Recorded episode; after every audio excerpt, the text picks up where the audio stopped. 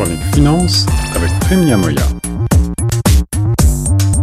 Vous écoutez Choc FM 105.1, ici Guillaume Laurent avec euh, Au bout du fil, notre spécialiste de l'économie et des finances, Monsieur Premia Moya, avec euh, qui euh, j'ai le plaisir aujourd'hui d'aborder la question de la relation entre l'immigration et l'économie au pays. Vous le savez, l'économie canadienne a reculé, comme on l'anticipait, d'un niveau historique au deuxième trimestre, en raison bien sûr des mesures prises pour limiter la propagation de la COVID-19, et cela a aussi un impact sur euh, l'immigration et sur les immigrants. Euh, Prime, bonjour. Bonjour Guillaume. Ça va bien? Très bien, merci, merci. Alors, on, le sait euh, peu, mais en effet, il y a un lien assez fort entre immigration et économie. Peux-tu nous décrire pourquoi tout d'abord? Eh bien, il y a une étude que j'ai consultée, en plus des articles que tu m'as envoyés, de deux chercheurs euh, des universités de Montréal et d'Ottawa, et qui mesure l'impact de l'immigration sur la dynamique économique du Québec et du Canada. Oui. Alors c'est très intéressant parce qu'il y a toute une série de, de critères et d'informations tout à fait intéressantes. Euh, par exemple, la, la, la, proportion des immigrants en, en, en pourcentage de la population, le Québec, l'Ontario, la Colombie-Britannique. Il y a les projections démographiques d'ici 2036. On pense que 25% euh, de la population seront constitués par des migrants. 25% de la population du, Canada. En, 2036, alors qu'aujourd'hui représente euh, autour de 15%. C'est ça. Donc euh, d'ici euh, d'ici 2036, euh, presque un quart de la population serait d'origine immigrante récente. Oui, oui, c'est ça. C'est ça. Malgré tout, euh, euh, au deuxième trimestre, le Canada a accueilli 34 000 résidents permanents et c'est une baisse assez importante. Là, on a des chiffres de Statistique Canada, c'est moins 67 par rapport à la même période l'année dernière et bien entendu, euh, c'est parce que la crise de la COVID-19 est passée par là. Mais il y a aussi un rapport de la Banque royale du Canada qui est sorti il y a quelques jours et qui tire en quelque sorte la, la sonnette d'alarme sur ce ralentissement l'immigration. Pourquoi? Eh parce que le, ralentissement de la croissance euh, économique du, pays sera dû effectivement à la, à la chute de l'immigration d'environ deux tiers. Ça va menacer la, reprise économique si cette situation devait perdurer. Donc, euh, la Banque royale du Canada, dans sa note, euh, note qu'il y a un ralentissement assez sérieux et donc euh, qui pourrait avoir un impact négatif sur la croissance économique du pays. Euh, pour quelles raisons, Prime, est-ce que euh, moins d'immigration euh, menace l'économie et pourquoi est-ce que moins d'immigration, cela voudrait dire que l'économie aura du mal à reprendre? Bien, parce qu'il y a des pans entiers de la de, de l'économie qui dépendent de, euh, beaucoup de, de l'immigration, incitant entre autres le secteur de la santé qui en ce moment évidemment est, eh oui. est un secteur vital.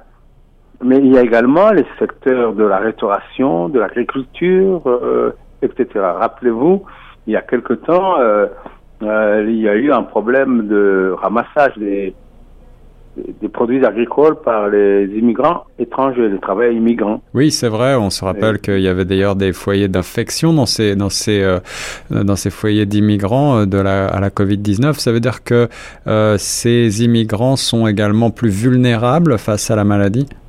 Oui, ils sont plus vulnérables à la maladie. Donc, mais ça va avoir un impact négatif sur la production agricole qui ne pourra pas être écoulée normalement. Et donc, par conséquent, il pourrait y avoir une montée de, de l'inflation euh, parce que les produits agricoles sont totalement dépendants de la, de la situation de l'offre euh, des produits agricoles. Donc, euh, s'il n'y a pas d'immigrants pour ramasser, il y, aura moins de quantité et donc forcément il y aura des, une hausse de l'inflation pour ces produits-là. Mais il y a également, il y a également le, le problème de, du secteur de la santé à ce moment qui est très, très, très déficitaire. et qui compte beaucoup sur les, sur les immigrants. Donc, si je comprends bien, ça veut dire qu'il y a un manque de main-d'œuvre dans certains secteurs de l'économie et euh, malgré le taux de chômage global qui est en hausse au pays, euh, cela veut dire qu'on aurait besoin de davantage euh, ouvrir les portes du pays aux immigrants. Absolument.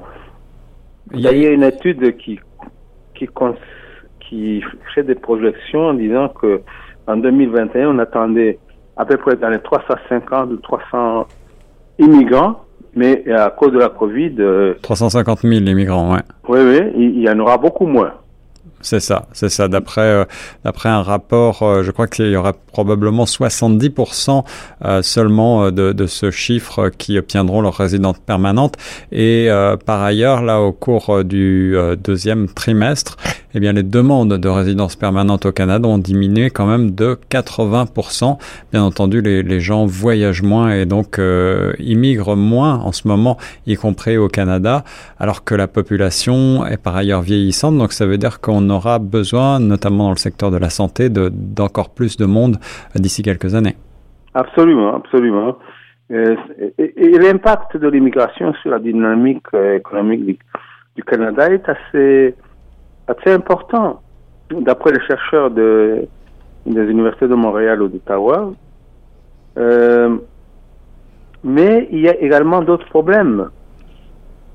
Euh, d'autres problèmes, c'est que le, il y a un défi important du fait que certains immigrants euh, au marché du travail n'obtiennent pas toujours la reconnaissance des qualifications acquises à l'étranger. Par exemple, les médecins. Oui, alors en effet, ça veut dire que les diplômes ne sont pas forcément euh, euh, considérés comme équivalents ici au Canada? Absolument. Donc ceci constitue aussi une entrave, euh, à, disons, à l'employabilité de certains immigrants qui sont qualifiés mais qui ne sont pas reconnus au Canada. Alors, est-ce que le fameux rapport de la Banque royale du Canada que l'on citait en début de, conversation euh, donne euh, des, pistes, préconise des mesures pour euh, modifier cet état de fait? Ah oui, bon, il y a, évidemment l'immigration qui qui doit répondre aux impératifs de l'économie. Et donc choisir les immigrants en fonction des besoins des secteurs de l'économie. Mais ce n'est pas toujours le cas. Il y, a, il y a également des réfugiés qui également viennent, euh, mais qui souhaitent également réussir une nouvelle vie. Et donc, ici, le champ humanitaire se confond avec euh, l'immigration économique. Ce n'est pas toujours aussi, aussi évident. Et pourtant, euh, d'après euh, certains documents également que tu as pu consulter, je crois que euh, il ressort de plusieurs études que le comportement des, des, immigrants fraîchement arrivés au pays a tendance à favoriser le développement socio-économique du pays, c'est-à-dire que ces immigrants s'investissent peut-être encore plus que les Canadiens de souche. Absolument. On note qu'en général, la proportion d'immigrants possédant un diplôme universitaire au Canada et au Québec est plus élevé que pour les Canadiens. Donc c'est un aspect positif, c'est-à-dire que les, immigrants s'impliquent aussi, viennent déjà qualifiés, mais doivent compléter leur qualification par une, des, formations complémentaires, ce qui évidemment avantage leur employabilité sur le marché du travail. Voilà, le pays est en manque d'immigrants avec cette crise du Covid-19. Le défi est d'autant plus urgent, estime le rapport de la Banque royale du Canada, que euh, la chute de l'immigration surgit au moment où les Canadiens de la génération du baby boom prennent leur retraite. Merci beaucoup, Premier Moya sur Choc FM. Pas de quoi, Guillaume. À bientôt.